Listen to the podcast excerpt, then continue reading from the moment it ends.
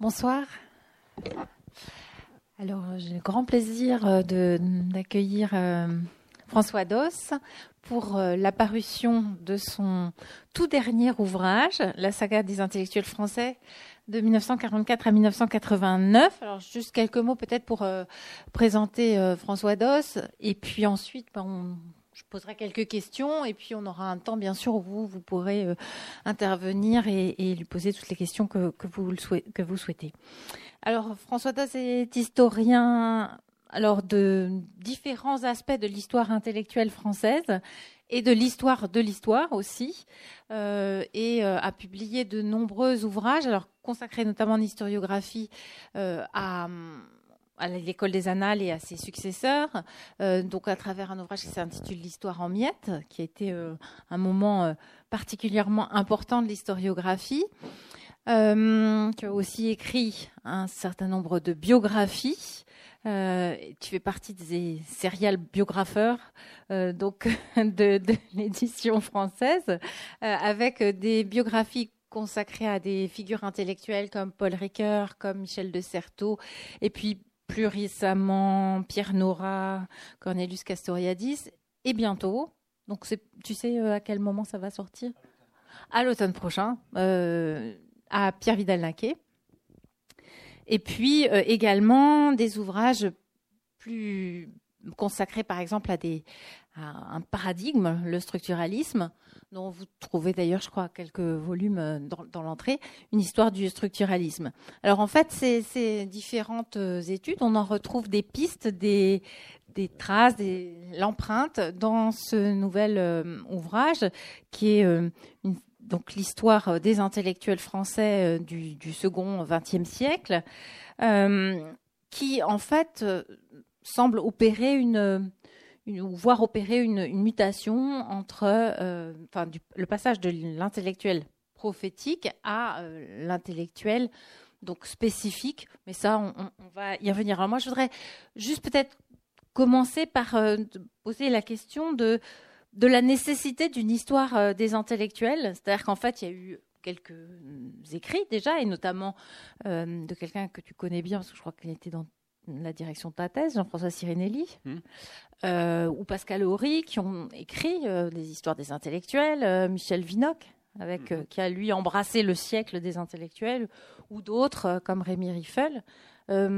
qu'est-ce qui, pourquoi est-ce qu'il a pu te sembler y avoir nécessité à réécrire ou à écrire une nouvelle histoire des intellectuels français? Et en quoi, en fait, ce que tu proposes reprend ou se distingue de ces, de ces travaux-là? Bien alors merci, euh, merci à vous d'être là. Euh, merci euh, à, la librairie Ombre Blanche et, à Christian Torel de cette invitation et, merci à Isabelle, la collaboratrice, de, de, ce dialogue, enfin qu'on conçoit comme dialogue et Isabelle que j'ai dont j'ai fait la connaissance très précisément à Toulouse, euh, à l'occasion d'une intervention à Ombre Blanche. Donc, euh, ça nous ramène euh, sur les lieux du crime, à l'occasion de la publication, je crois, à ce moment-là, de, de mon Deleuze-Guattari, hein, si, ma mémoire est bonne. alors, effectivement, comme tu dis, l'histoire intellectuelle, il y, a des prédécesseurs à cette histoire des intellectuels, et notamment le livre qui est paru dans la collection U de, de, Jean-François Sirinelli et de Pascal Horry, euh, Les intellectuels en France, depuis l'affaire Dreyfus jusqu'à nos jours, qui était paru euh, en 87, 88, la fin des années 80, et euh, qui ont initié incontestablement le, ce champ nouveau qu'on appelle l'histoire intellectuelle, parce que c'était, on sortait d'une période j'ai fait l'histoire avec l'histoire du structuralisme, qui était euh, une histoire des, structures, une histoire euh, des phénomènes massifiants, et qui n'accordait pas une pertinence euh, dans l'histoire, y compris des idées, à, des individus.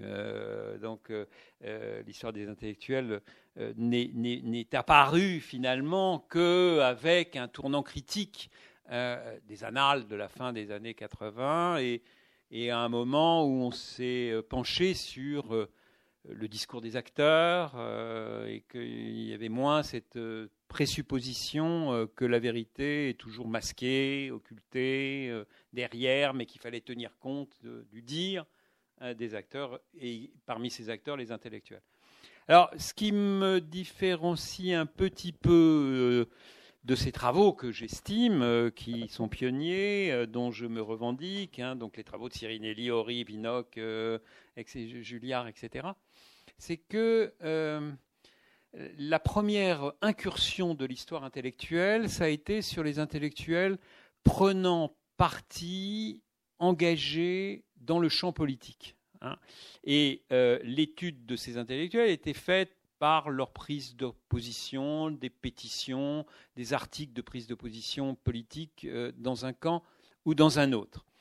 Alors, c'est un, moyen, et d'ailleurs dans la saga, évidemment, je tiens compte euh, tout à fait de ce positionnement politique des intellectuels, évidemment, c'est tout à fait important. Mais l'histoire intellectuelle telle que je la conçois, c'est une histoire intellectuelle qui prend en compte aussi le travail des intellectuels proprement dit. C'est-à-dire pas seulement leur prise de parti politique, mais euh, le sens de leur euh, positionnement dans le monde des idées et, donc euh, par leur œuvre. Et quand j'ai effectivement, comme Isabelle l'a rappelé, fait la biographie d'un Ricoeur, d'un Castoriadis, d'un Deleuze, etc., certes, ça voulait dire de rentrer dans l'œuvre de, ces penseurs et de ne pas les saisir simplement par euh, euh, leur prise de position hors de leur œuvre. Et là, je, milite, disons, pour euh, une, manière d'histoire des intellectuels, de l'histoire intellectuelle, qui soit ni purement internaliste, c'est-à-dire qui soit ni purement à l'intérieur des œuvres, ni à l'extérieur des œuvres, c'est-à-dire purement externaliste, comme le fait une certaine sociologie des idées, mais, si j'ose dire, en même temps, hein, en même temps, l'un et l'autre, c'est-à-dire en articulant finalement, et, de manière pas mécanique, mais en, cherchant un sens, des sens euh, euh, entre euh, cette, dans cette conjonction d'intellectuels qui sont à la fois dans des réseaux, à la fois dans des prises de position, et à la fois qui ont la logique d'une œuvre en train de se construire. Voilà. Donc, euh, euh, euh, évidemment, c'est un, c'est un espace bâtard, interstitiel, de l'entre-deux, en tension entre ces deux pôles, externaliste et internaliste. Mais il me semble que, enfin, bon, c'est un peu une démarche que j'avais défendue dans un livre qui date de 2004, qui s'appelle La marche des idées, histoire des intellectuels, histoire intellectuelle, où déjà je, posais les, postulats, euh, disons, épistémologiques de cette histoire. Et avec cette saga, euh, je, me, mets moi-même euh, en. Je fais moi-même cette expérience. Qu'est-ce que ça peut donner avec ces postulats que je vous explique de, faire ce récit? Et ça veut dire que ça me mène à ce titre euh, qui est significatif, qui est saga, justement. C'est-à-dire euh, qui peut faire sonner un peu littéraire, hein, euh, alors que je ne suis pas romancier, et je ne prétends pas l'être, mais c'est une mise en récit, finalement, chronologique, hein, de 44 à 89, de ces intellectuels, et parce qu'effectivement, je crois que c'est entre deux, c'est entre là, on, ne peut la saisir dans sa complexité, dans l'enchevêtrement d'un certain nombre de relations qui ne sont pas des relations causales, mais qui sont des relations quand même de connexion entre l'œuvre, l'homme, les réseaux, etc., que dans une mise en intrigue, que dans une mise en récit. Et que c'est justement par cette saga hein, de ces intellectuels, en, démultipliant les échelles d'analyse, les niveaux, en, en jouant à la fois du théorique, de l'épistémologique et aussi de l'anecdotique, de l'émotionnel comme du théorique, parce qu'on va y revenir, mais cette histoire des intellectuels, elle, est faite aussi de, passion, elle est faite d'émotion, elle est faite de rupture, elle est faite d'amitié, elle est faite de euh, euh, et, en même temps d'enjeux théoriques, d'enjeux épistémologiques, de basculement de paradigme, de changement de période. Et donc euh, c'est en, en, mettant tout cela ensemble qu'on saisit un certain nombre d'enjeux et, on voit en même temps, euh, je dirais, et, ça c'est ma postulation théorique, c'est euh, l'impasse du réductionnisme. Hein. C'est-à-dire que l'adversaire que, que, j'ai sur le plan théorique, là, dans ce genre d'histoire, c'est, des gens qui, sont, euh, qui rabattent de manière réductionniste à des systèmes de causalité tout fait, une réalité qui est, qui est complexe.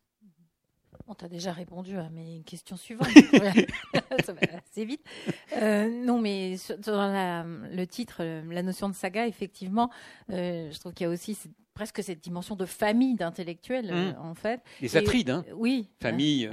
oui, qui se, qui se déchirent beaucoup. Mmh. mais justement, la, part intéressante aussi que tu laisses aux, liens affectifs dans les réseaux, c'est-à-dire que les réseaux ne sont pas du tout des, des réseaux uniquement type structure étanche plus ou moins, mais, mais effectivement, les liens interpersonnels interviennent. Alors, il ne s'agit pas de mettre systématiquement l'œuvre et, le, mmh. et la vie en regard l'une de l'autre, mais mais euh, je, trouve que c'est extrêmement intéressant, c'est ce jeu d'échelle et euh, ces, différents angles d'approche, euh, qui, fait, qui laisse aussi une part pour l'émotion et l'affectif. Tout à fait, et, qui nous amène à faire un travail qu'on doit faire en tant qu'historien aujourd'hui, contrairement à ce qu'on faisait hier en tant qu'historien, puisque en tant qu'historien, on avait tendance à, fataliser l'histoire.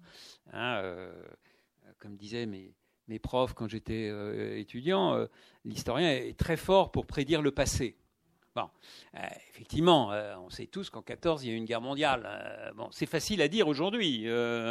J'ai appris il n'y a pas si longtemps que Ernest Laviste, qui était le grand historien qui a préparé avec le petit Laviste des générations entières depuis Sedan 1870 à la revanche par rapport aux Allemands, on lui posait la question en 14 euh, Monsieur Lavis, vous qui savez tout sur l'histoire, est-ce que vous pensez qu'il y aura une guerre? On est en 14. Et Lavis, qui a préparé quand même cette guerre, tout le monde, répond écoutez, euh, les historiens, évidemment, ne euh, peuvent pas prédire l'avenir. Hein, on parle surtout du passé, mais il y a une chose dont je suis sûr. En tant qu'historien, vous pouvez m'entendre, j'en suis persuadé, il n'y aura pas de guerre. Bon, vous voyez que là, les historiens sont peu prophètes. Bon, mais euh, ce qu'on avait l'habitude de faire, et ce que je faisais quand j'étais prof en lycée, euh, c'était de, chercher les causes des événements. C'est-à-dire qu'on fatalisait les événements. C'était euh, mon cours sur les causes de la guerre de 14. Bon, cause profonde, cause immédiate. Hein, et la guerre ne pouvait qu'éclater à ce moment-là, en l'été 14. c'était inéluctable, c'était inscrit dans toutes les causes.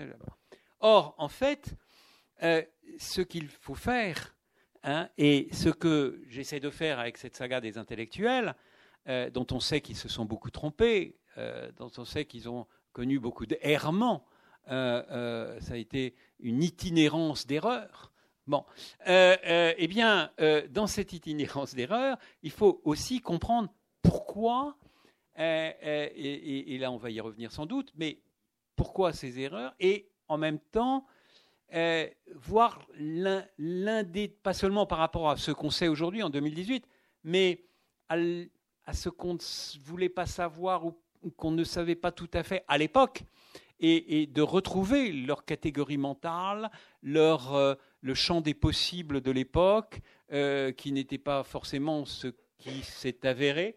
Euh, et, donc il y a là un travail de, défatalisation euh, du, passé qui, est à, faire concrètement. Et, donc là aussi à aller contre des déterminations trop, fortes par rapport à ce que peuvent faire les acteurs dans l'histoire.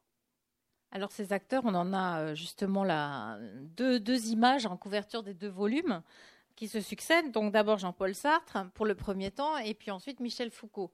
Euh, alors ça, amène à renvoyer aux césures que tu choisis. Euh, donc pour pour cet ouvrage, on a le sentiment en voyant les couvertures qu'il y a d'abord en gros un moment Sartre qui est ensuite estompé ou relégué au second plan par un moment Foucault. effectivement, Foucault renvoie un petit peu Sartre au 19e siècle. Hein. Mmh. Est-ce que c'est aussi simple Et comment est-ce qu'on fait pour choisir des césures quand il y a quand même des formes de chevauchement? Parce que Sartre, finalement, en 68, il revient quand même pas mal sur le devant de la scène. Il disparaît qu'en 80. Donc, comment est-ce qu'on peut déterminer ces moments phare. Tout à fait. Euh, tout à fait. Ce n'est pas, et là encore, effectivement, on le voit euh, très bien, il n'y a pas une linéarité de cette, euh, de cette histoire, même s'il y a le passage dont tu parles d'un intellectuel prophétique à un intellectuel spécifique, puis médiatique, puis bon. Mais ça, c'est la ligne de fond. Mais sur cette ligne de fond, il y a des discontinuités, des retours, euh, des ressacs, des, euh, et effectivement, Sartre est, un bon exemple. Là, euh, manifestement, il domine la libération, le moment de la libération en 44-45, au, début de cette saga, c'est le moment Sartre. C'est le moment Sartre, c'est le moment existentialiste, c'est le moment de sa fameuse conférence, c'est l'existentialisme est un humanisme où il est attendu par une foule énorme, hein, qui, vous savez, est devenue éternelle euh, grâce euh, euh, à Boris Vian, qui la raconte avec beaucoup d'humour, et un Sartre d'ailleurs qui a eu un tel succès qu'il croyait que c'était une manifestation du Parti communiste contre lui. Hein, donc, Parti communiste qui était très très fort en 45, hein, 25% des, euh, des, suffrages, 28% dans les municipales, le premier parti de France auréolé euh, euh, de la résistance, auréolé de la fascination éprouvée pour l'Union soviétique à l'époque. Et donc c'est le moment Sartre. Et il y a là une adéquation d'ailleurs assez étonnante entre ce moment de libération, euh, l'idée euh, d'un optimisme historique, euh, d'une sorte de divinisation de l'histoire, et donc d'un optimisme après les années sombres de l'occupation.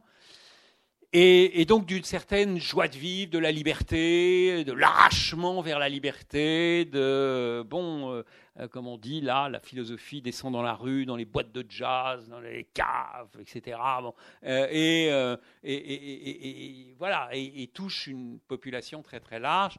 Encore que tout le monde n'a pas été existentialiste et, sartrien car euh, il y a eu aussi euh, des euh, résistances très très fortes, et certains ont dit que l'existentialisme était de l'excrémentialisme, c'était une philosophie sale, et que Sartre bon, aurait dû terminer dans un four crématoire.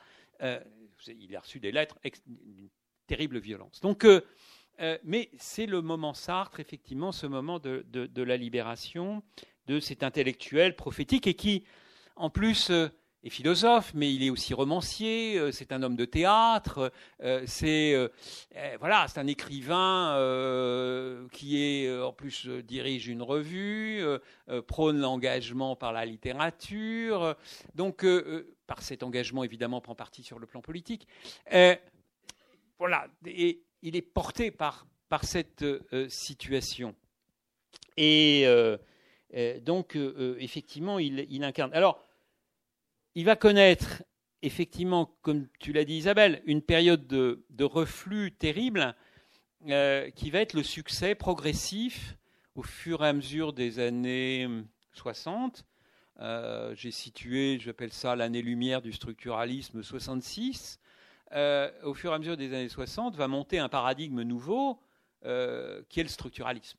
Et là, Sartre va se trouver ringardisé, il va être marginalisé. Comme le dira d'ailleurs à la sortie de, des mots et les choses de Michel Foucault à Lecture pour tous, à Pierre Dumayet, il dira mais euh, Sartre est un très grand philosophe du 19e siècle. Euh, euh, et, donc, effectivement, pourquoi? Parce que l'existentialisme, c'est une philosophie du sujet, hein, qui se veut un humanisme. Euh, alors que le structuralisme veut un anti-humanisme, justement, euh, euh, veut faire prévaloir au contraire la logique des structures, veut aboutir à la dissolution de l'homme. toute la thématisation de Foucault, c'est l'homme est une invention récente et, sa disparition est, annoncée par les sciences sociales. Il essaye de, de, retrouver une maîtrise qu'il a de toute façon perdue et qu'il faut faire jouer les logiques qu'il ne contrôle en aucune manière. Bien, donc euh, de la science pilote que euh, va être la linguistique à ce moment-là, de l'anthropologie, la psychanalyse lacanienne, bon, tous ces euh, maîtres penseurs du structuralisme que les Américains ont appelé la French Theory, hein, donc Lévi-Strauss, Lacan, Althusser, Barthes, Genet, Todorov, Bourdieu en sociologie, Poulantzas, enfin, bon, toute cette galaxie structuraliste va faire que Sartre va être complètement euh, euh, sorti euh, du champ intellectuel. Et d'ailleurs, bon, Lévi-Strauss, par exemple, répond dans un chapitre extrêmement polémique dans La pensée sauvage en 62 à la critique de la raison dialectique, hein, qui est parue en 60. Et bon, fait une critique euh, qui rejoint d'ailleurs un peu celle de, Raymond Aron euh, euh, sur l'opium des intellectuels. C'est-à-dire, il y a une divinisation de l'histoire, alors que, nous dit Lévi-Strauss, l'histoire mène à tout, à condition d'en sortir. et que, bon, ça suffit, l'européocentrisme, l'occidentalocentrisme, le fait qu'il y ait une espèce de, téléologie historique de l'Occident, c'est fini. Et donc on croit que Sartre est, terminé, et puis, euh, euh, et puis arrive 68, et là, euh, les tenants du structuralisme passent un mauvais quart d'heure, tous autant qu'ils sont, sauf Foucault, parce que Foucault est à, Sidi Bou Saïd, donc c'est assez joli d'abord, Sidi Bou, mais bon, il est au soleil, mais il est un peu excentré par rapport à, la contestation de mai 68. Euh, mais euh, pour vous dire, euh, les, grands maîtres du structuralisme, je vous disais, ils passent un mauvais quart d'heure. Lévi-Strauss raconte que dans son laboratoire, proprement dit, qu'il a mis en place, le laboratoire d'anthropologie sociale, bon, il a vu que c'était un tel désordre, une contestation, qu'il est retourné chez lui en attendant que ça se passe. Algirdas Julien Grémas, qui est le mentor de, Roland Barthes, qui fait un séminaire sur le langage n'a pas le droit de parler euh, dans son séminaire. Euh, quant à, Barthes, eh bien, il s'entend euh, mettre sur le, tableau les structures ne descendent pas dans la rue. Barthes non plus. Bon, quant à Althusser, vous connaissez la formule de l'époque, Althusser a rien. Avant d'une autre qui sera Althusser trop fort, mais là, euh, euh, euh, c'est plus tardif. donc, il passe un mauvais quart d'heure. Par contre, il y en a qu'un qui, effectivement, est reçu à la Sorbonne, occupé, c'est Sartre. Et il faut mettre des haut-parleurs dans tout le quartier latin pour l'entendre, tellement la Sorbonne est archi pleine pour l'entendre, qu'il y a un grand dialogue qui paraît dans le Nouvel Observateur, où Sartre se met à l'écoute de euh, Daniel Cohn-Bendit, hein, le leader du mouvement. Et euh, donc, euh, il est porté là par. voilà, et sa philosophie connaît un, deuxième souffle là. Et il y a un regain là, incontestablement, de, l'intellectuel prophétique, du prophétisme, de, de l'eschatologie révolutionnaire dans la foulée de 68. Hein, en 68 et dans la foulée de 68. Et puis après, d'ailleurs, comme quoi vraiment, on ne peut pas prédire de ce qui va se passer. C'est des choses à chaque fois étonnantes. C'est que, euh, et vous le savez tous, sur la fin, euh, les petits camarades euh, qui, vraiment, alors là, j'ai vu à quel point, en l'écrivant, à quel point ils étaient proches. Hein, Raymond Aron et, Sartre, qui ont fait leurs études ensemble, ils étaient tellement proches que que, Sartre, quand il est allé travailler en Allemagne sur la phénoménologie, euh, euh, c'est Aron qui lui a euh, chauffé le poste. quand il a fait son service militaire dans la météo, c'est aussi Aron qui l'a amené. que le premier qui lui a parlé de phénoménologie, c'est Aron. et, donc ils étaient et puis quand ils ont passé la Grègue, effectivement, comme vous le savez, Sartre a, été recalé et, Aaron reçu euh, brillamment, et, Aaron, euh, euh, prenant son chapeau, piétinant son chapeau, les cons, ils ont, ils, ont recalé Sartre. Donc, vous voyez, la, forte relation hein, qu'ils avaient tous les deux. Alors, cette relation, elle s'est brisée Et c'est brisé, c'est brisé très vite, puisque Aaron a, a, très vite pris parti, alors que pendant la guerre, il n'était pas vraiment gaulliste au sens, il était France libre, mais il n'était pas vraiment, il a même écrit des articles qui ont, fait froid dans le dos aux, gaullistes, où il disait De Gaulle, il a quand même des airs un peu de Bonaparte.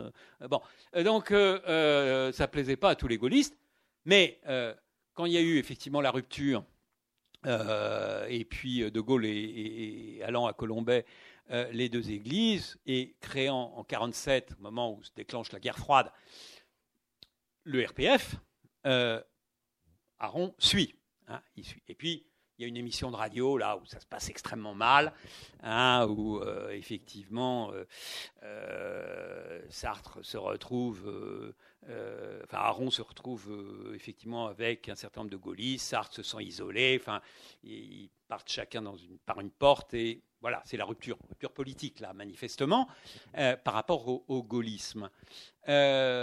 Les choses vont aller d'ailleurs entre les deux petits camarades très très mal. Bon, après effectivement, il y a toute la scène, toute la scénographie théâtralisée euh, de, du positionnement politique différent entre l'éditorialiste du Figaro, euh, qui est euh, Aron, et puis le directeur des temps modernes, qui est Sartre. Bon, sur, le, sur la, la, guerre coloniale, sur, sur, le politique, et bon, ils sont toujours sur des positions diamétralement opposées. Encore que sur l'Algérie, on pourrait y revenir. Bon, c'est pas aussi évident.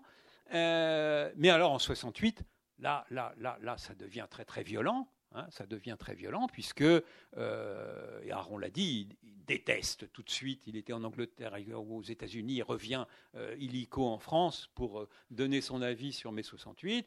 Il déteste ce mouvement. Euh, il va écrire dans le Figaro des, articles assez venimeux contre le mouvement étudiant, allant le comparer d'ailleurs à, des animaux réflexe animal de souris qu'on met dans des, cages un peu limitées hein, et qui sont trop nombreuses et qui euh, foutent un désordre pas possible parce qu'ils sont trop peu nombreux dans un petit espace. Et c'est comme ça qu'ils voient les, universitaires dans leur bocal euh, de l'université. Et, c'est pour ça qu'ils bougent. Bon, donc voilà, donc il, il, en sortira un bouquin en 68, s'appelle La Révolution introuvable, très critique sur, sur mai 68. Et là-dessus, Sartre sera très violent par rapport à son petit camarade, puisque euh, il dira mais, mais Aaron, de toute façon, euh, on, a vu De Gaulle nu, euh, il est temps que Aaron se dénude. Il ne s'est jamais remis en cause. Hein. Il répète toujours le même cours que dans les années 30. Hein. Et donc, là, ça a été assez, assez violent, au point d'ailleurs que beaucoup d'historiens intellectuels sont venus au secours de, de Aaron à ce moment-là. Et puis, finalement, dans les années 80, hein, à la faveur de euh, la solidarité pour les boat people, hein, on va retrouver sur la même tribune les deux petits camarades au soir de leur existence, avec un Sartre qui voit quasiment plus, qui n'entend pas plus d'ailleurs, mais ils se reconnaissent hein, à la même tribune dans un même combat. Hein. Pour vous dire que voilà, on a des, des choses qui vous voyez, sur pas mal de plans, se développent dans des sens euh, qui ne sont pas toujours euh, prévisibles. Hein. Il y, a aussi, de manière pas prévisible, et, euh, un itinéraire comme Mauriac, qui, est assez étonnant, parce que Mauriac, bon, bah, il, écrit son bloc-notes, d'abord il est résistant, ensuite il est bon, sur l'épuration euh, dans l'après-guerre, euh, il prêche très vite euh, la charité chrétienne et l'indulgence hein, par rapport à ceux qui sont accusés de collaboration, au point d'ailleurs qu'on lui donne le surnom de Saint François des Assises. Hein, puisqu'à chaque fois il veut effectivement sauver la veuve et l'orphelin. Et puis, bon, Mauriac va, écrire régulièrement son, bloc-notes euh, dans le Figaro, euh, jusqu'à ce que, euh, sur la question coloniale, il, il, est en effet informé de ce qui se passe au Maroc, on est là au début des années 50 et euh, en effet, la, politique française euh, devient une politique très dure euh, qui déstabilise complètement le pouvoir marocain. Mohamed V, on va chercher un pacha dans le sud, El Glaoui, pour le mettre à sa place et pour qu'il mène la politique coloniale française. Et quant à Mohamed V, on le déporte en, à Madagascar, qui était une de nos colonies. Euh, euh, et euh, là, Mauriac, très informé par tous les missionnaires chrétiens, catholiques qui sont sur le terrain au Maroc, eh bien, va, critiquer très vertement cette politique coloniale. Mais évidemment, ce ne sera pas du goût des lecteurs du Figaro. Et le directeur du, Figaro lui dit, écoute, sur, le Maroc, tu te calmes un peu, tu peux hein, parler d'autre chose que du Maroc.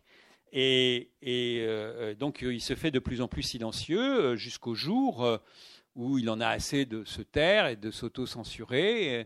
Et, il va voir, évidemment ils en sont réjouis, Jean-Jacques Servan-Schreiber et Françoise Giroud, qui animent un nouvel hebdomadaire, qui est l'Express, et il va transposer, transporter son bloc-notes euh, du Figaro dans l'Express et en prenant des positions anticoloniales euh, résolues hein, euh, à partir de, ce moment-là.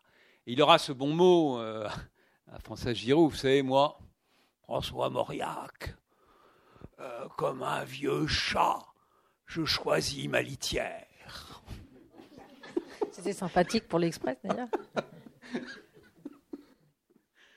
Peut-être là, tu, as évoqué d'ailleurs le fait que euh, même dans cette euh, première phase qui est euh, le moment Sartre, en fait, c'est déjà un moment agité puisqu'en fait, c'est pas du tout un, règne incontesté de Sartre, puisqu'en fait, tu, tu, a toute une partie dans, l'ouvrage qui est consacrée aux ruptures.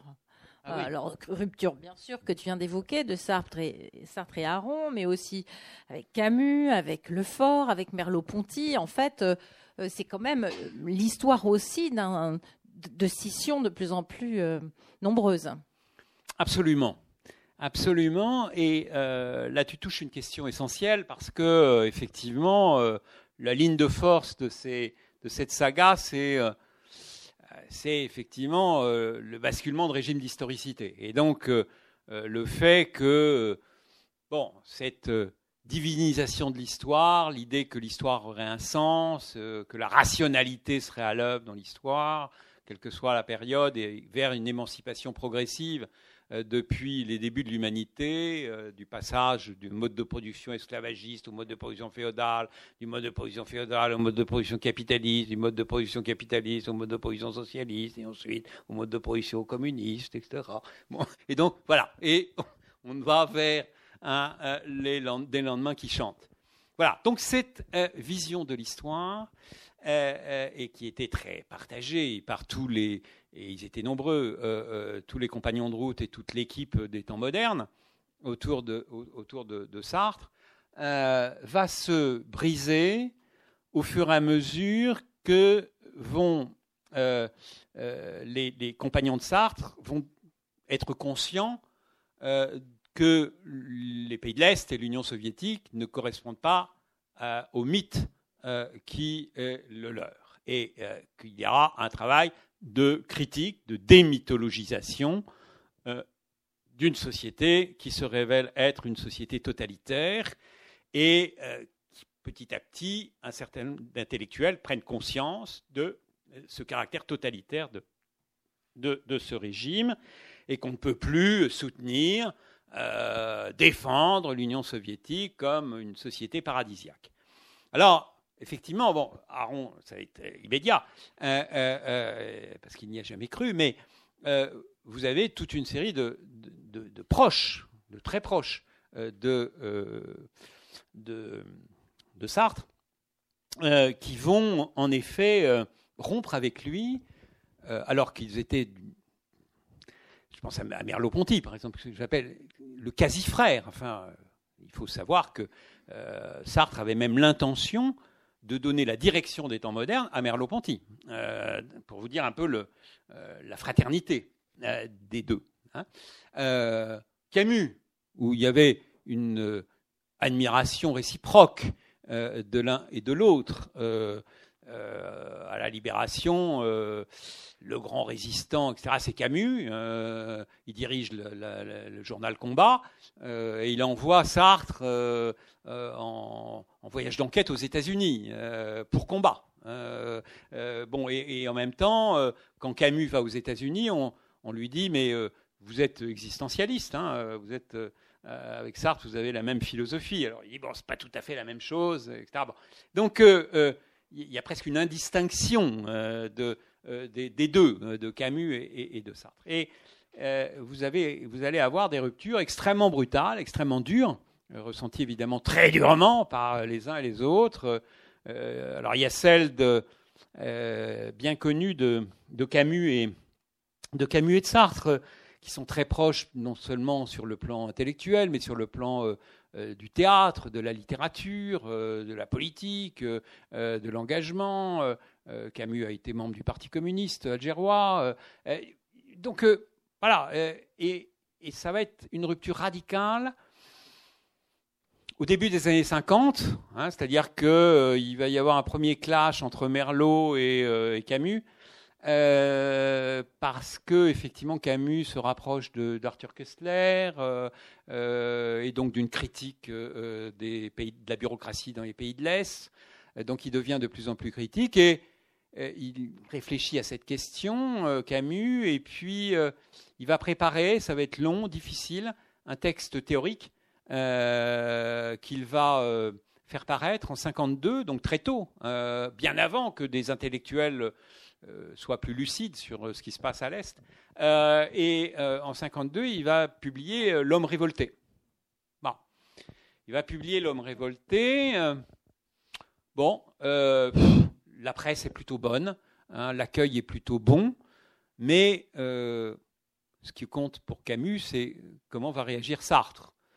comment va réagir Sartre à l'homme révolté? Parce que la thèse de Camus, c'est de dire il y a deux figures, la figure de l'homme révolté, de l'homme révolutionnaire, pour Sartre et traditionnellement dans le courant marxiste, dans le courant révolutionnaire, l'homme révolté, c'est l'adolescent euh, pas encore euh, dégourdi, et puis il devient ensuite scientifique, euh, il comprend un peu le monde, etc., il devient révolutionnaire. Bon, il y a une espèce de gradation entre la maladie infantile de la révolte et puis le stade, non pas sénile, mais mature de la révolution. Et ce que montre Camus, c'est le contraire. C'est-à-dire qu'il va faire l'apologie euh, d'une pensée méditerranéenne, occitane, euh, d'une pensée de la révolte, hein, de figure de la révolte, et va dire que la figure du révolutionnaire préfigure le commissaire et la bureaucratie et le, totalitarisme. Et donc, évidemment, n'est pas tout à fait la thèse de, Sartre. À ce moment-là, à chaque fois, il faut historiser. On, est en, on est en 52. On est en 52. On est en 52 et, donc que fait, euh, que fait Sartre? Il, a une telle amitié pour Camus qu'il n'a pas envie euh, de prendre la plume dans les temps modernes pour le descendre. Euh, donc il va demander au comité de rédaction des temps modernes qui veut bien prendre la plume? Et euh, bah, il y en a un qui va se dévouer. Il se dévouera aussi beaucoup dans le combat euh, contre la guerre d'Algérie et, pour aider euh, à, sortir de cette guerre. C'est Francis Janson. Et Francis Janson, philosophe des, des, temps modernes, dit bon, bah, je, vais, je vais me coltiner à ça. Et puis, donc, il écrit un article dans les temps modernes très critique, pas du tout insultant, mais critique sur cette thèse défendant l'idée marxiste de la révolution, etc. Là-dessus, euh, Camus est vert de rage. Euh, vert de rage par évidemment le fait que la revue, où il attendait quand même un certain crédit des temps modernes, le critique frontalement, mais surtout vert de rage que Sartre n'ait pas pris la plume et qu'il ait envoyé un, quelqu'un d'autre lui régler son compte.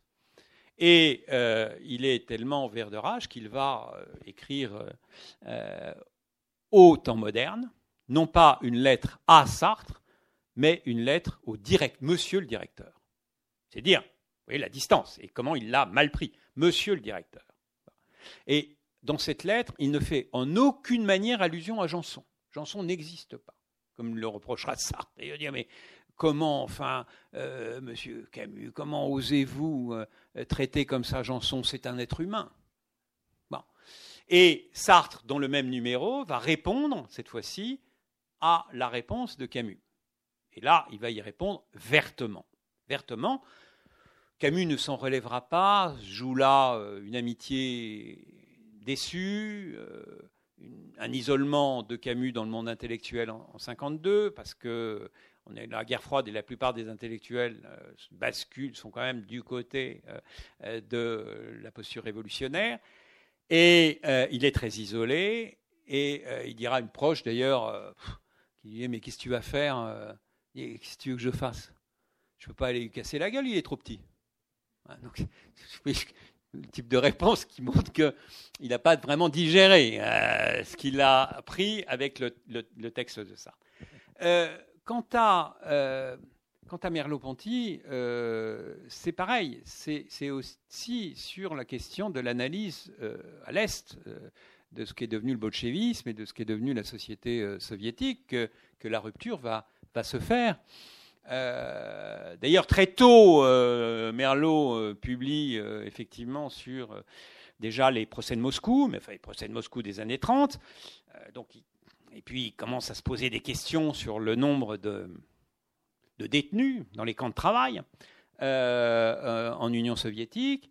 Et là où il va virer sa cutie, Merleau-Ponty, c'est sur la guerre de Corée, là encore. C'est dans le début des années 50, entre 50 et 53 ou dans la guerre qui se passe en Corée, euh, où Coréens du Nord sont soutenus par les Soviétiques euh, et Chinois, et, les Coréens du Sud sur le, repli sont soutenus par les Américains.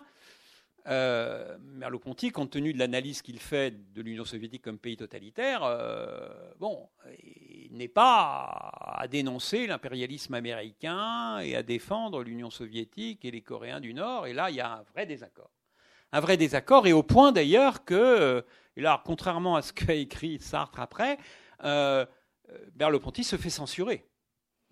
Il se fait censurer, c'est-à-dire qu'après, Sartre va édulcorer le truc en disant oui, on n'était pas d'accord sur le chapeau d'un article, et puis donc, euh, ah, il s'est éloigné de nous. Pas du tout. Sartre lui a dit carrément écoute, vieux, t'es bon en philo, bon, t'as introduit Cercle, tout ça, la phénoménologie. Euh, tu vas faire de la philo et puis tu laisses un peu le politique. Hein. Euh, bon, et puis politique, je m'en occuperai, dit Sartre. Ah, t'inquiète pas. Euh, t'inquiète pas, il y avait quoi de s'inquiéter parce que Sartre était à partir de 52 et jusqu'en 56, pendant quatre ans, il va faire un compagnonnage avec le Parti communiste où il va devenir un, un bénéouïste de la ligne du Parti communiste dans ces années-là. Pas tout le temps, mais dans ces années-là, oui. Euh, il va être vice-président de l'association euh, France-URSS, invité euh, en Union soviétique, dire que l'URSS est le pays le plus libre du monde, en 54, sous la direction de Beria. donc, bon, hallucinant. Et, et donc, là, la rupture va être terrible parce que Merleau-Ponty censuré, faisant un texte sur euh, Sartre et l'ultra-bolchevisme. Euh, et c'est Simone de Beauvoir qui répondra sur le pseudo-sartrisme que, dénonce Merleau-Ponty. Et puis, comme vous savez, Merleau-Ponty mourra très tôt, en 1960.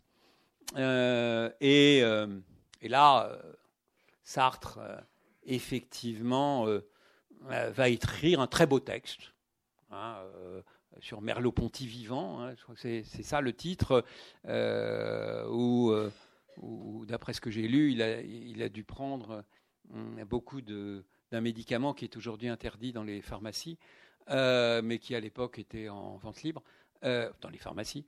Qui est le coridrane. pour, dont il usait beaucoup pour écrire la nuit, pour passer des nuits blanches. Et, là, ça a été très, très, très, très dur que d'écrire ce texte, qui est très beau, hein, très beau texte, et qui montre la force du lien, la force de l'amitié, la force de l'admiration euh, qu'éprouvait euh, Sartre pour Merleau-Ponty, et en même temps euh, du fait que, à partir de, cette rupture dont je vous parle, il ne se voit plus, c'est fini, c'est terminé. Et, ces ruptures intellectuelles sont, sont, étonnantes.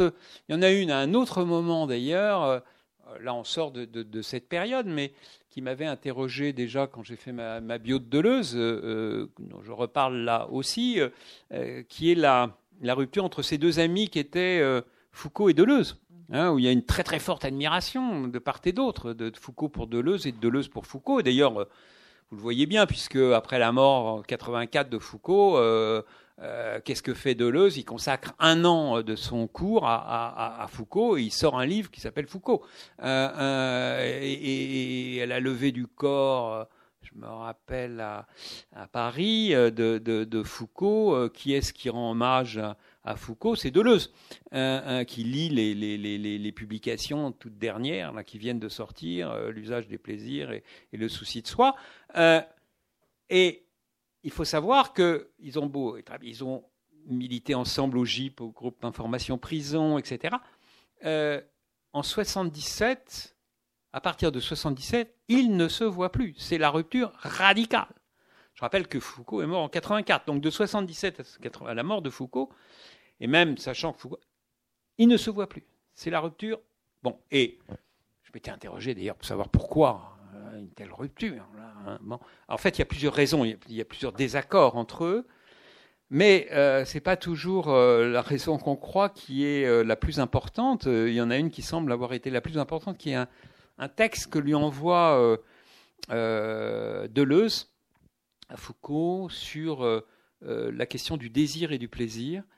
En, en, réaction à, son tome 1 de l'histoire de la sexualité qui paraît en 76 et qui s'appelle La volonté de savoir. Euh, et Deleuze n'est pas du tout d'accord euh, avec la thèse que développe Foucault. Et on voit, le texte a été publié après de la lettre. Un texte extrême, éminemment respectueux, éminemment euh, sensible, etc. Mais il exprime un désaccord théorique et, Foucault ne l'a pas supporté. Et ils se sont plus vus.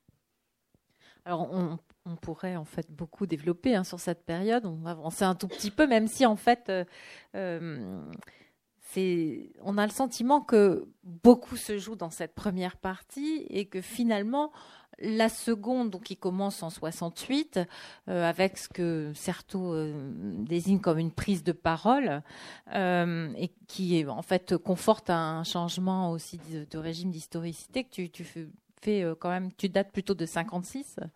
Euh, dans cette deuxième partie, on a le sentiment qu'on est, euh, et c'est un des termes que tu utilises, dans une impression de fin de règne euh, pour euh, cette, euh, la fin moins de, cette deuxième partie. et les intellectuels qui sont présentés, alors il y a bien sûr ce nouveau modèle en quelque sorte d'intellectuel, intellectuel spécifique, mais on a aussi des nouveaux intellectuels ou des qui sont qui ne suscitent pas évidemment le même engouement. je pense notamment aux nouveaux philosophes qui sont euh, largement euh, évoqués, euh, qui sont présentés alors par toi, je crois, comme des produits culturels, comme des philosophes de pacotille, hein, c'est les termes qui sont utilisés, mais dont Deleuze dit je crois que leur pensée est nulle. C'est tout de suite assez, assez radical, avec une même radicalité de la part de Nora ou, ou de Castoriadis.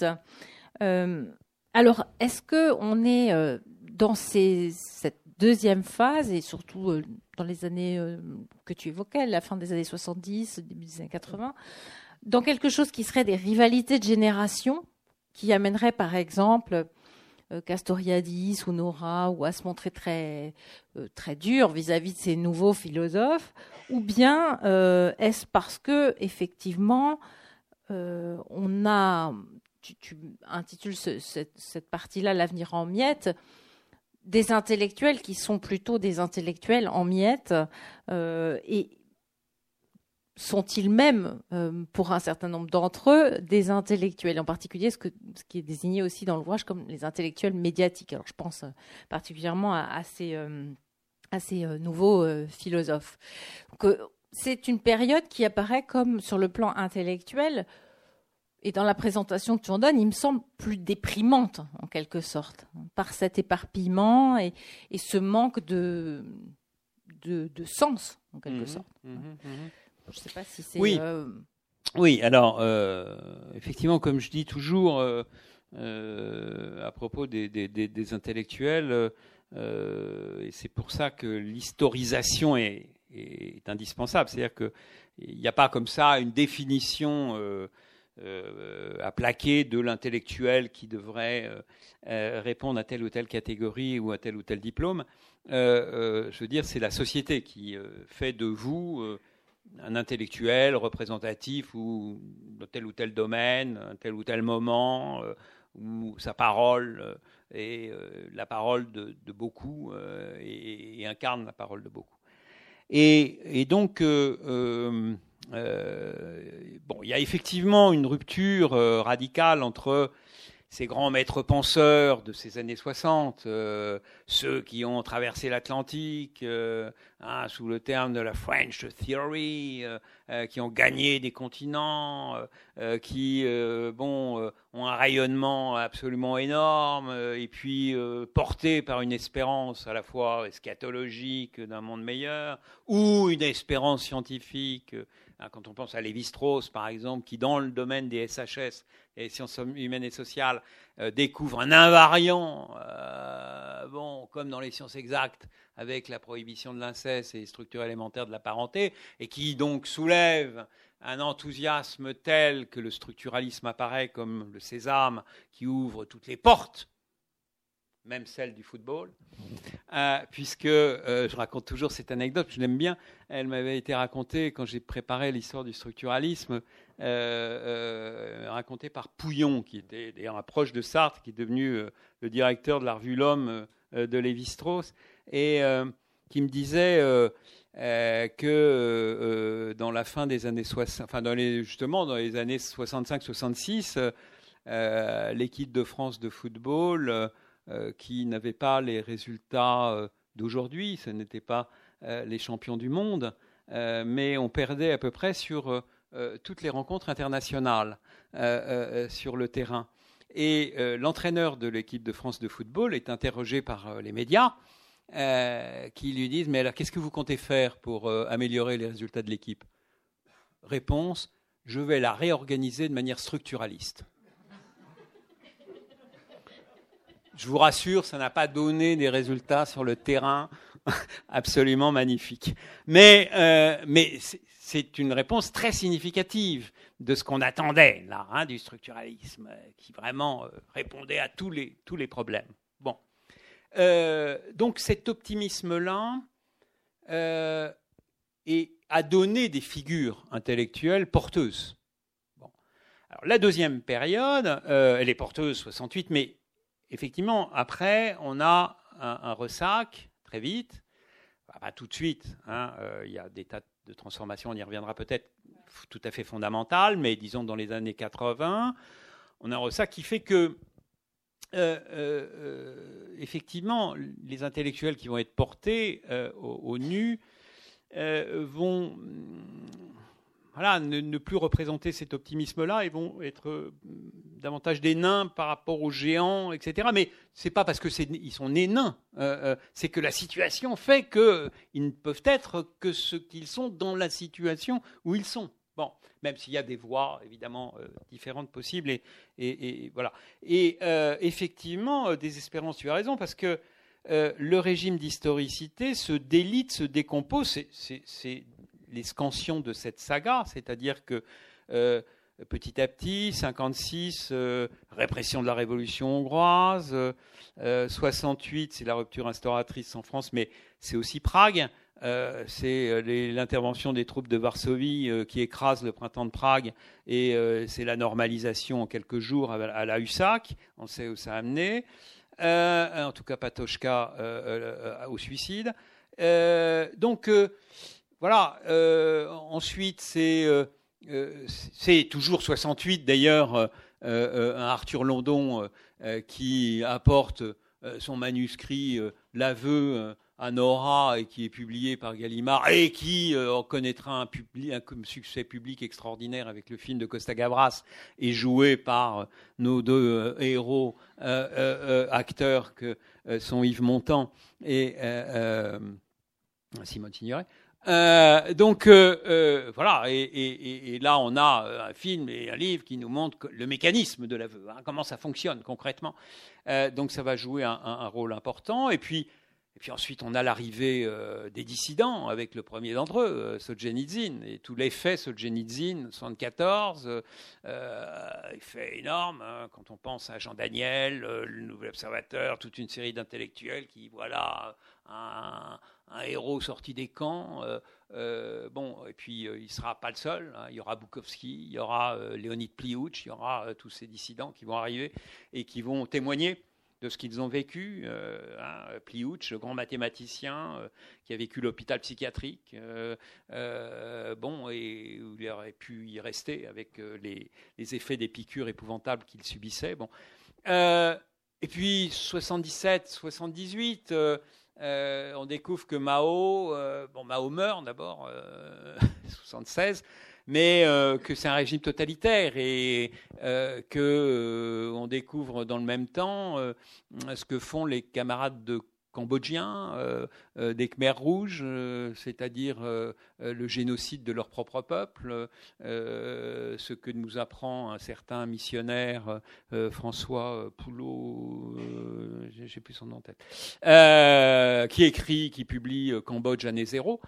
Euh, qui est d'ailleurs dénoncé comme tel, Pouchot, Ponchot, Ponchot peut-être, François Ponchot, euh, euh, qui est dénoncé comme tel par Chomsky, par etc. Bon, à l'époque Régis Debray d'ailleurs, comme des vaticinations là encore, alors que c'est, il a vécu dix ans au Cambodge et qu'il savait ce qu'il racontait. donc de déception en désillusion en déception, ce qui s'est passé petit à petit euh, c'est un effondrement de la notion du futur, de l'horizon d'attente, de, euh, euh, du devenir, une crise d'avenir, crise de futur, et ce que mon, notre collègue François Hartog appelle le présentisme. C'est-à-dire, effectivement, coupé de projet, coupé du futur, il ne reste plus que le présent, et un présent qui est tellement étal et coupé de tout futur, qui est trop opaque, trop indéterminé, que, que ce présent va se retourner vers le passé dans un rapport différent, euh, mais qui est un rapport euh, de patrimonialisation, de mémorialisation, de muséification, euh, de vitrification, de sanctuarisation. Bien, ce que j'ai appelé la commémorite aiguë. Bon. Et, et, crise, justement, la d'historicité, parce que l'histoire, c'est la dialectique entre passé, présent et avenir. Mais il n'y a plus d'avenir. Il n'y a plus de futur. Et donc là, euh, effectivement, euh, euh, l'effet de, je dirais que l'effet de tsunami du passage de figures comme Foucault, enfin Sartre, Foucault, Ricoeur, etc. Bon, à aujourd'hui Zemmour en frais, si vous voulez, hein, pour parler des, pseudo-intellectuels d'aujourd'hui. Là, on se dit, oui, il y a eu un. la vague a dû. Hein, est énorme, hein, le tsunami énorme, là. Hein, on, est complètement en là, euh, devant ces battleurs euh, qui effectivement se prennent pour des grands intellectuels et, refaire le monde à leur façon, refaire la France à leur façon. mais effectivement, c'est un symptôme c'est le symptôme de, euh, de ce que j'appellerais pas l'intellectuel en miettes, mais de ce que j'ai appelé euh, en sous-titre de mon tome 2, l'avenir en miettes. C'est-à-dire que, euh, faute d'avenir, on n'a plus ces, intellectuels qui prennent en main. Alors, il y a aussi, y a aussi la, démarche qu'on peut avoir un peu différente de l'intellectuel qui sait tout, prophétique, tel qu'il a été défini par la figure sartrienne, et puis des intellectuels plus modestes, euh, spécifiques qui parle au nom de compétences réelles hein, et pour éclairer euh, euh, bon, et euh, de manière sérieuse. Et puis entre les deux, il y a effectivement les battleurs ou les intellectuels médiatiques hein, dont tu parlais, dont évidemment la, production là, des nouveaux philosophes est un symptôme, avec, avec d'ailleurs derrière une, une, éditrice de talent qui, dont j'ai raconté l'histoire justement dans Les, les Hommes de l'ombre, c'était une femme là, qui est dans mes portraits d'éditeurs, qui est Françoise Verny, qui a, qui a, qui a produit BHL, hein, comme on produit une marque. BHL. Hein? Elle a couvé BHL. Elle a couvé BHL, absolument. Elle l'a couvé puisque euh, il venait, euh, euh, elle venait chez lui et vraiment elle l'a biberonné. il lui lisait page par page. il avait besoin de, l'écoute de Françoise Verny qui lui corrigeait tous les jours ce, ses, premiers livres. mais il a eu une grande importance. À un moment, chez Grasset, quand même un grand éditeur, euh, il dirigeait trois collections. Hein, euh, c'est pas rien. Et puis donc il avait tout un, tout un réseau euh, autour de lui qu'on a appelé les nouveaux philosophes et qui, effectivement. Alors en même temps, à, distance, on peut dire qu'ils ont quand même joué un rôle salvateur d'une certaine manière parce que c'est aussi un travail sur eux-mêmes. C'est-à-dire que c'était un travail d'exorcisme sur eux-mêmes, parce que la plupart de ces nouveaux philosophes étaient euh, euh, de confession euh, maoïste.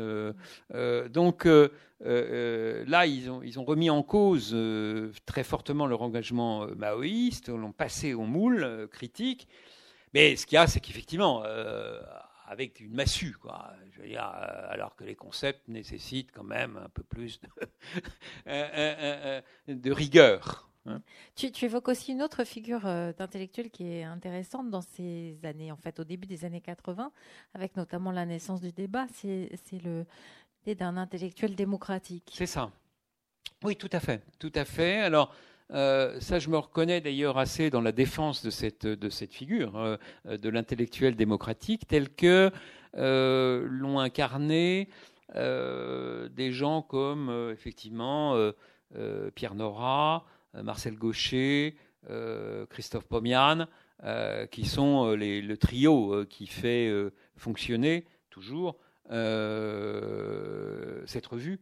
Hein, publiée chez Gallimard depuis 1980. Donc on est en 2018, ça commence à, faire pas mal d'années. Hein, ça commence à faire pas mal d'années. Et eux-mêmes disent d'ailleurs, on, commence à, à, avoir l'impression d'être un, club de gérontocrates. Hein. mais, euh, euh, alors ils ont déplacé les lignes parce que effectivement euh, ils, ont cassé un certain nombre de chapelles. Hein, et se posant la question de que peuvent les intellectuels, c'était dès le, volume 1. Et, et, ce qui est intéressant dans cette revue, c'est que vous avez une revue qui, s'ouvre aux compétences intellectuelles, quel que soit le positionnement idéologique.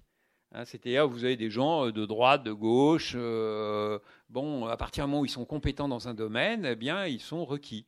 Euh, ce qui, évidemment, euh, et pas des pratiques, euh, c'est pas des pratiques usuelles. Euh, et toujours aujourd'hui, d'ailleurs, dans, la vie intellectuelle française, vous avez une revue, par exemple, à droite, d'intellectuels aroniennes, qui est commentaire, dirigée par Casanova. Vous ne trouverez jamais un article ou même un compte rendu, une recension. Euh, je sais pas, je dois en être à, près de 30 bouquins. J'ai jamais eu aucun bouquin recensé dans commentaire. Enfin, je veux dire, bon, euh, c'est impensable. Il faut vraiment être, euh, avoir des empreintes digitales de droite pour effectivement avoir de la même manière, vous vous ne serez pas euh, reçu euh, à Mediapart euh, sur des positions si vous n'êtes pas sur les positions de Mediapart. bon, alors, par exemple, voilà, j'ai tout de suite été invité par Mediapart quand j'ai sorti Castoriadis, parce qu'on s'est dit, bah voilà, hein, la saga, c'est comme il n'y a pas de prise de parti là, c'est un panorama qui ne se veut pas engager dans les. c'est un livre qui n'existe pas. mais c'est pour vous dire. Et alors que la force justement du débat et, de, s'ouvrir, d'ouvrir justement. Euh, c'est un peu le rôle aussi qu'avait joué euh, Edgar Morin et, son équipe, Duvigneau, etc., euh, Fougerolas, avec la revue Argument en 56. Une revue qui n'a pas duré longtemps, 56-62 mais euh, qui, euh, bon voilà, disait il faut tout euh, réviser, le prêt-à-penser, il faut aller jusqu'au bout d'un aggiornamento, il faut se coltiner la modernité. sans œillère, sans dans l'ouverture totale, et, c'est effectivement ce que fait le débat. Et cet intellectuel démocratique, c'est aussi une thématisation que fait dans son bouquin en 94 euh, Olivier Mongin, qui, a dirigé longtemps la revue Esprit, euh, où là aussi la revue Esprit, revue assez ouverte, et, euh, Olivier Mongin définit, me semble-t-il, assez bien ce que peut être cet intellectuel démocratique, dans la mesure où le rôle de l'intellectuel est de renforcer la démocratie. Et de renforcer la démocratie, et comment la renforcer En évitant euh, que se creuse le fossé grandissant euh, par la force des choses et de la modernité entre l'opinion publique, le sens commun et euh, le savoir savant, le savoir des experts, les découvertes des laboratoires de la rationalité dans quelque domaine que ce soit, des sciences exactes ou des sciences humaines. Et comme les savoirs sont de plus en plus éclatés, comme les langages sont de plus en plus ésotériques, euh, comme les savoirs sont de plus en plus sophistiqués, euh, eh bien, euh, on a besoin de plus en plus de passeurs, on a besoin de plus en plus de gens qui vont traduire les enjeux de tel ou tel domaine sur la place publique, pour que la démocratie, c'est le pouvoir des citoyens, pour que les citoyens soient en mesure de trancher les enjeux de notre société, qui sont comme disait Ricoeur, là encore, non plus des enjeux à, prendre entre le blanc et le noir, mais entre souvent le gris et le gris, avec des nuances de camailleux des gris, et, euh, mais qui nécessitent hein, de plonger dans les, dossiers. Alors plonger dans les dossiers, ils sont très compliqués, euh, on n'a pas le temps d'absorber tout, donc on a besoin de ces passeurs que sont euh, ces, des intellectuels démocratiques qui, qui justement réussissent à, montrer hein, où sont les enjeux fondamentaux, comment les citoyens peuvent se déterminer, euh, comment les choix se posent, qui sont des choix euh, parfois de double, hein, absolument pas évidents. Pas évident. Euh, et je pense là, par exemple, à, celui qui préside l'association Paul Ricoeur, qui est un, grand médecin que vous connaissez de réputation, qui est Didier Sicard. Bon, bah, Didier Sicard, il a euh, été euh, président du comité national d'éthique. Et c'est un des spécialistes de, euh, de la fin de vie, justement. C'est-à-dire qu'il a mis au service de la, cité ses connaissances de médecin pour justement donner son point de vue sur la manière dont il, voit, dont il conçoit par rapport à, sa philosophie, par rapport à ses compétences, par rapport à, ce qu'il est comme citoyen, etc.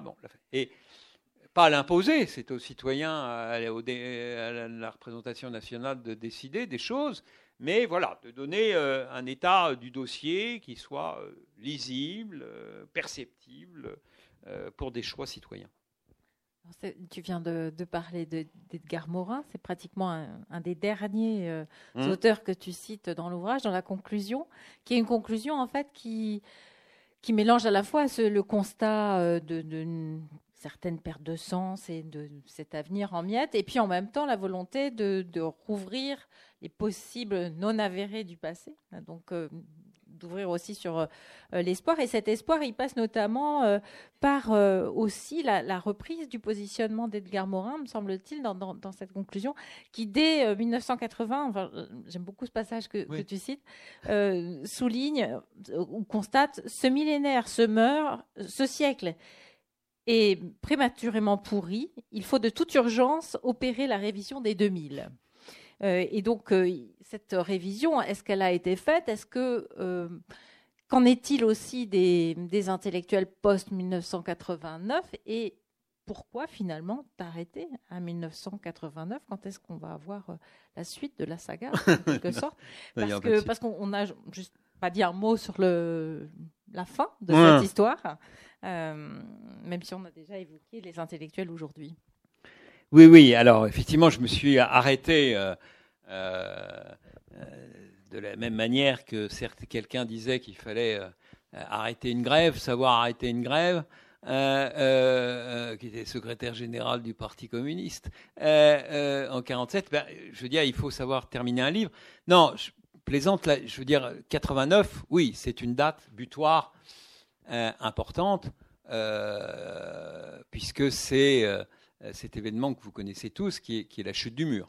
alors évidemment, euh, c'est euh, la synecdoque, hein, c'est-à-dire qu'à partir de la chute du mur, c'est pas seulement le mur qui s'effondre, hein, c'est pas seulement euh, quelques, quelques, un mur qui disparaît, ce qui déjà fait plaisir parce que pour l'instant on est plutôt en train d'en construire, mais c'est évidemment un système qui s'effondre. Hein, c'est au-delà du mur de Berlin, c'est tout un système qui s'effondre et voilà, et donc euh, d'un mythe euh, qui, euh, qui n'est plus.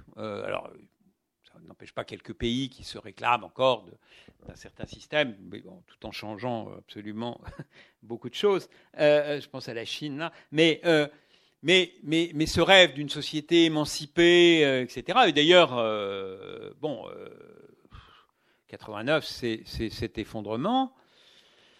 Et donc, c'est non pas contrairement à ce qu'a dit et analysé Fukuyama dans cette même année, ce n'est pas la fin de l'histoire, euh, même si c'est la fin de mon livre, euh, mais euh, c'est la fin d'une histoire. c'est la fin d'une histoire, et qui est cette histoire d'un futur possible, alternatif. Et là, oui, c'est cette fin-là qui va d'ailleurs être encore euh, magnifié en 89 par un autre événement, euh, alors lui dramatique, euh, parce qu'on peut estimer que la fin du mur à Berlin est un événement positif. En tout cas, les Allemands de l'Est l'ont vécu comme tel, à juste titre, mais événement négatif aussi en 89, dramatique, qui est l'écrasement de la jeunesse chinoise sur la place Tiananmen par les chars qui vont écrabouiller les corps des étudiants euh, chinois euh, qui demandaient davantage de liberté. Et d'ailleurs, concordance des temps, il se trouve que ces Chinois sur la place Tiananmen, que faisaient-ils euh, en 89 Ils chantaient la Marseillaise. Hein, parce qu'effectivement, et là vous avez la, force propulsive, symbolique de l'événement 14 juillet 1789 et de la Marseillaise que ça a représenté, oui, à, des années-lumière presque euh, de la, du, moment de, euh, de, cet événement. Et donc, euh, la fin, effectivement, d'une histoire, et donc d'un champ de ruines. C'est-à-dire que là, je disais que les scansions nous amenaient à un futur de plus en plus interdit, de plus en plus improbable, de plus en plus euh, illusoire. Euh, et là, il n'y en a plus. Et là, il faut en faire son deuil. Alors, euh, qu'est-ce qui se passe? C'est que le fait de plus avoir de projets collectifs, alternatifs, fait que nous vivons depuis, et c'est sens de cette saga, euh, c'est la progression d'une crise d'historicité très grave, hein, d'un présentisme avéré, et euh, caractérisé par cette absence d'avenir. Et moi, je, euh, en faisant ce chapitre, les chapitres de, fin là, sur les années 80, je m'étonnais moi-même en les écrivant, en, en, me disant, mais ce que je suis en train d'écrire là, alors que j'étais dans le, les, événements de 82, 84, 85, etc. Euh, c'est je parle de l'actualité, quasiment. C'est-à-dire que toutes les tendances que, que, j'évoque là euh, euh, n'ont fait que C'est pour ça qu'il n'y aura pas de troisième tome, je vous rassure, parce que c'est rassurant, en tout cas pour moi. Et, donc, il y a effectivement, tout ça n'a cessé de se développer jusqu'à aujourd'hui. C'est-à-dire qu'il n'y en a pas plus de futur aujourd'hui. Donc, ça s'est délité de plus en plus et euh, euh, euh, ce qu'on pouvait voir poindre dans les années 80, donc effectivement la montée de l'extrême droite, la montée de la haine, du repli sur soi, de, de l'égotisme, etc., de l'ère de l'éphémère, de règne de l'insignifiance, tout ça n'a cessé de se développer post-89 jusqu'à aujourd'hui. mais on voit pourquoi C'est-à-dire qu'il euh, est nécessaire aujourd'hui, et c'est la tâche de tout le monde, et donc y compris des intellectuels qui ont intérêt à se reprendre, euh, mais, et pas seulement français, parce que c'est une crise d'historicité qui n'est pas propre à la France, euh, CF ce qui se passe au Brésil. mais il est, il, est, nécessaire de, repenser un projet collectif de repenser un projet collectif, ce que Ricoeur appellerait une utopie concrète, hein, pour pas en revenir à des utopies du type 1984 euh, à la Orwell, euh, euh, mais des utopies concrètes, donc qui prennent en compte de la modernité, le monde nouveau dans lequel on est, pour aller vers une émancipation collective et de la pensée comme telle, la pensée des caps, un cap vers collectif, d'espérance, ce que Ricoeur appelle l'horizon d'attente l'horizon d'espérance. C'est-à-dire que euh, une phrase que j'aime beaucoup de Ricoeur quand il dit qu'il est, il, est nécessaire de faire en sorte que notre horizon d'attente ne se rabatte pas sur notre espace d'expérience. C'est extraordinaire. C'est-à-dire que euh, on ne peut pas se contenter de penser le futur avec la simple prospective et des simples chiffres euh, de projection vers l'avenir, mais qu'il faut penser une perspective et non pas une prospective. Merci beaucoup. Alors peut-être il est temps largement de laisser la place aux questions si vous en avez. Oui, rapidement. Euh, euh, internalisme et externalisme, ça veut dire que euh, cette histoire intellectuelle qui touche des textes, notamment beaucoup de textes théoriques, hein, puisqu'on a parlé de pas mal de philosophes, des sciences humaines et sociales, l'internalisme consisterait à, à, rester enfermé dans ses œuvres Hein, dans les textes. Textualisme ou internalisme. Là. L'externalisme consiste à voir les conditions de possibilité de ces œuvres, de voir par quel réseau, par quelle influence, par quelles conditions historiques elles ont été rendues possibles, mais de restant à la porte de ces œuvres. Et l'idée qui est la mienne de l'histoire intellectuelle, c'est celle qui concilie à la fois l'internalisme et l'externalisme. C'est-à-dire qui, est bien conscient qu'il y a deux, pôles, qu'il ne s'agit pas de les rabattre l'un sur l'autre, mais euh, qu'il faut euh, les articuler, faire chercher du sens dans, l'entre-deux. S'il n'y en a pas, moi je vais juste en poser une petite.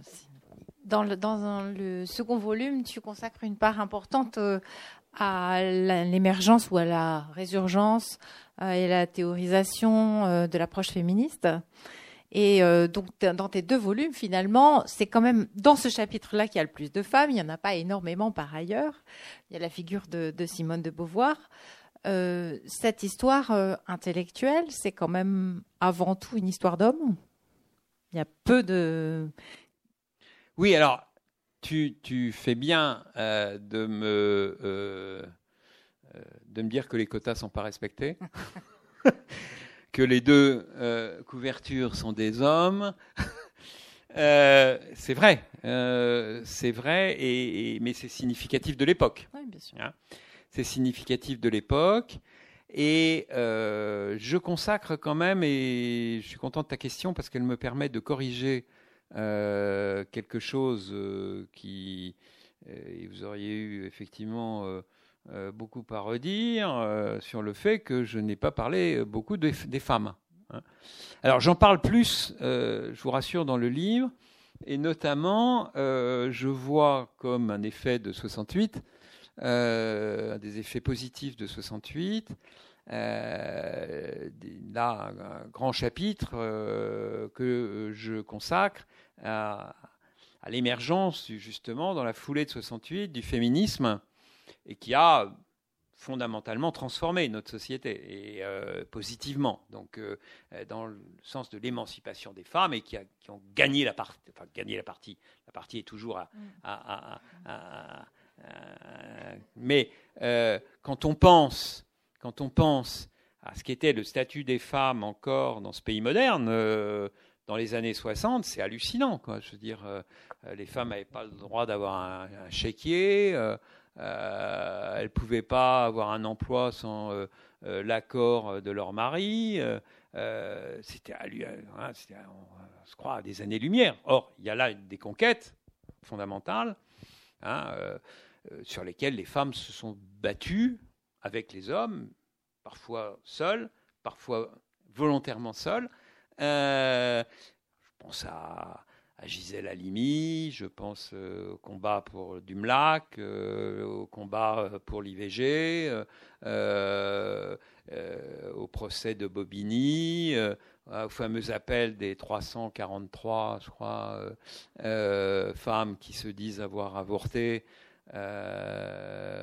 avec le titre de Charlie qui a engrossé les 343 salopes. Euh, euh, euh, bon, des, combats quand même, et où les intellectuels ont joué un, rôle tout à fait important. Je pense à plein, bon, Julia Kristeva, Hélène Sixous, le groupe Psychepo, la revue, puisqu'on est à Toulouse, Clio, et, et, et, et toute l'historisation des femmes, euh, Michel Perrault, bien sûr, et le séminaire qu'elle a lancé, le séminaire à l'école des hautes études, etc., dans certaines universités. et des théoriciennes aussi, que tu fais apparaître, euh, qui sont souvent négligées hein, dans l'histoire intellectuelle. Notamment, je pense à Colette Guillaumin, par exemple. Ouais.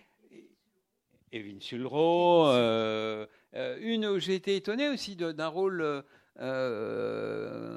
positif aussi, c'est Ménie Grégoire. Euh, qui a joué aussi un rôle euh, tout à fait important, avec un public absolument énorme RTL, hein, euh, dans l'émancipation des femmes. Et puis avec ce débat qui n'est pas évident, mais qui est ambivalent entre la période, alors là où je parle des femmes, effectivement, Thomas, c'est autour de, Simone de Beauvoir et du deuxième sexe. Et, donc là, d'un déplacement, enfin Isabelle, tu connais mieux le, sujet que moi, mais un déplacement entre une posture euh, existentialiste de Simone de Beauvoir euh, qui considère que la femme doit être l'égale de l'homme, euh, doit passer du deuxième sexe à un sexe égal au sexe masculin. et puis des positions des femmes dans l'après 68 qui sont beaucoup plus radicales et, et, accentuent davantage le différentialisme de la sexualité. C'est-à-dire que la femme doit s'assumer dans sa singularité de femme et, ne pas se contenter d'être fascinée par l'homme et de vouloir la même position que l'homme. Non, elle a à défendre sa féminité avec des, mouvements très radicaux. je, euh, je pense, j'ai oublié son nom, euh, celle qui, qui écrit le livre là, sur l'adversaire, euh, l'ennemi radical, qui est. Oui. Hum. Christine Delphi. Christine Delphi. Christine Delphi, l'ennemi principal. Voilà, l'ennemi principal. Consiste à dire que, bon, de toute façon, l'homme est l'ennemi. Donc là, ça a été un différentialisme de, de, bataille frontale. Hein. l'homme, c'est l'esclavagisme. Hein. donc puisque ça a donné, dans, dans, dans, ses positions les plus ultimes, ça a donné les gouines rouges, donc... Euh, Séparatisme euh, Séparation radicale par rapport au sexe masculin. Euh, euh, mais... et avec, dans la cité, effectivement, une, une, prise en compte des relais politiques, puisque, y compris sous Giscard, Giscard crée une commissariat, euh, donc un secrétaire, euh, secrétariat euh, à la condition des femmes, donné à Françoise Giroud, si, mm, mm. ma mémoire est bonne. Et puis avec, avec François Mitterrand, ça donne un ministère de la femme avec Yvette Roudy, laquelle Yvette Roudy mobilise en sous-main Simone de Beauvoir. Donc on a aussi un retour de Simone de Beauvoir très discret. Car elle, oui, elle vient clandestinement pratiquement voilà, au ministère. Elle entend rester discrète, mais elle va jouer un rôle dans, les lois antisexistes, etc. Euh, elle va être euh, sollicitée et faire partie de toute une réflexion là au plus haut niveau de l'État. Donc, euh, donc, et puis évidemment les éditions des femmes, les librairies de femmes, les collections de femmes. Là, je, les cite. Il y, a eu évidemment les éditions des femmes que vous connaissez tous, mais, mais, mais, mais, mais ça, ça, fait florès. C'est-à-dire qu'il n'y a pas une maison d'édition qui n'a pas eu après sa collection euh, euh, de femmes, hein, euh, jusqu'au prix Femina, qui a donné son prix, vous le savez, hier, un très très bon livre que vous avez sans doute déjà lu. mais si vous ne l'avez pas lu, je vous en conseille vivement la lecture. vous avez tous reconnu le livre de, Philippe Lançon, évidemment. bon, on va peut-être. Ah, s'il y a une dernière question alors. Petite dernière de la revue Commentaire tout à l'heure. Alors les penseurs peuvent toujours penser, mais s'ils ne font pas connaître leurs pensées, ça, nous avance guère. Alors maintenant, où les gens, enfin vous les gens qui pensent, vous nos intellectuels peuvent-ils s'exprimer? Parce que je pense qu'à la Libération, ils avaient davantage la possibilité de le faire dans la presse, parce que la presse était, euh, était organisée autrement que maintenant. C'est-à-dire que maintenant, quand on regarde les médias, on n'entend plus les penseurs, on n'entend plus les intellectuels, on entend des amuseurs. Alors, après la revue commentaire, si vous pouvez nous dire quelques mots sur les endroits où on peut trouver euh, un échange, un vrai débat. Alors, euh, j'étais critique hein, sur commentaire parce qu'effectivement, euh, c'était une vue un peu hémiplégique des choses. non, des, revues intellectuelles de, de, bon niveau, vous en avez plein. vous en avez plein. Bon, j'ai évoqué Esprit. Euh, le débat euh, dont on a parlé, euh, les temps modernes existent toujours, la revue Études. vous avez donc des revues généralistes. Hein, bon, après il y a des revues plus spécialisées, sciences humaines, etc. L'histoire et autres pour les disciplines, mais des revues généralistes, vous en avez de nombreuses. Je ne serais pas d'accord avec vous pour dire que euh, les, intellectuels ne peuvent pas s'exprimer. Euh, euh, je dirais qu'aujourd'hui, au contraire, on assiste à, quelque chose qui d'ailleurs pose problème pour la visibilité, en tout cas le caractère audible du discours intellectuel, qui au contraire la, euh, la, possibilité euh, euh, de s'exprimer de manière instantanée est, vue par tout le monde de, plus en plus grande. C'est-à-dire qu'aujourd'hui, avec Internet et, avec les réseaux sociaux et avec les blogs, etc., n'importe qui peut faire son blog, s'exprimer, refaire le monde à sa manière. Donc, non, les capacités de s'exprimer par rapport à hier, par rapport à la période dont je parle sont beaucoup plus importantes. Et alors après, bon, après, ça pose le problème de la qualité. Qu'est-ce qu'on raconte? Euh, euh, Évidemment, euh, quel type d'expression. Mais en tout cas, sur le fait d'être capable de s'exprimer, c'est démultiplié par rapport aux années 50-60. Oui, alors, Membe, effectivement, c'est pas ma période. Hein. Euh, mais euh, il y, en a un qui est effectivement pas du tout d'origine française, dont je parle euh, et auquel j'ai consacré même une biographie, c'est Castoriadis. Castoriadis, il, a fait toutes ses études en Grèce, hein, et il se naturalise français que tardivement, hein, puisqu'il arrive en France, bon, dans l'immédiate après-guerre, et il ne, devient français qu'en 73. Hein, donc, il va s'exprimer en France, il va écrire en France, d'ailleurs sous pseudo. Alors d'abord, il est dans sa revue Socialisme ou Barbarie et euh, il s'exprime sous le, pseudo de Chaulieu, euh, euh, etc., Cardan. Et puis on va le voir repoindre en 68 dans ce livre qui s'appelle La Brèche, et vous ne trouverez pas son nom. vous le trouverez dans la réédition 20 ans après, en 88, où il assume son rôle parce qu'il est devenu français de Castoriadis. C'est un livre de Morin, Lefort et Castoriadis. Mais euh, en 68, c'est euh, Coudray. Euh, c'est donc Lefort, Morin et Coudray. Mais derrière Coudray, c'est Castoriadis. Et d'ailleurs, il a eu un rôle tout à fait important. L'anecdote que j'ai vécue était intéressante parce que il se trouve que quand j'ai publié la, biographie de Castoriadis, a été organisé à Paris, à la Maison de la Poésie, un, débat entre Daniel Cohn-Bendit et moi autour de, autour de, de, Castoriadis, qui a connu euh, Cohn-Bendit, etc. Et, euh, et donc, euh, dans la, salle, quelqu'un m'a posé une question en me disant, mais est-ce que euh, Castoriadis était présent à la Sorbonne et s'est exprimé à la Sorbonne en mai 68 alors moi, j'ai répondu factuellement euh, qu'il était sans doute présent, mais qu'il ne s'est pas exprimé, qu'il était très discret, qu'il risquait d'être renvoyé de France, puisque grec, au colonel grec, et que donc il aurait, été, il aurait péri dans les geôles de la dictature grecque. Et euh, qu'il ne pouvait pas s'exprimer en tant que Castoriadis, mais qu'il a fait un très grand texte signé Coudray, qu'il a euh, distribué, que la revue Socialisme ou Barbarie n'existait plus depuis 65, donc euh, il ne pouvait pas s'exprimer dans la revue, et que voilà. Et, bon, et puis, Cohn-Bendit a, a pris la parole, a dit Si, si, Castoriadis s'est exprimé à Sorbonne en 68. Alors je le regarde, Hein, euh, euh, ayant fait la bio de, Castoriadis, j'étais un peu étonné euh, de sa réaction. Et, et Cohn-Bendit de continuer, si, si, j'ai un côté ventriloque. Quand je m'exprimais à la Sorbonne, c'était Castoriadis. Parce que, en fait, j'étais nourri des articles de Castoriadis, de socialisme ou barbarie. Ce que je racontais, c'était du, c'était du Castoriadis.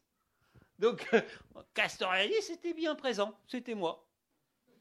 Et d'ailleurs, euh, j'en ai témoignage après parce que euh, il se retrouve sur l'écologie, euh, une conférence à Louvain sur le passage de l'écologie à l'autonomie, et conférence qui a beaucoup de succès, qui sera transformée d'ailleurs en livre. Et, là, effectivement, l'intervention Cohn-Bendit s'est retrouvé donc à côté de Castoriadis et a commencé son intervention en disant mais c'est très émouvant pour moi, euh, Cohn-Bendit, parce que euh, c'est comme si je me, je me, retrouvais à côté de, Marx, que, dont je connais toute l'œuvre, et, et, je me mets à dialoguer avec Marx.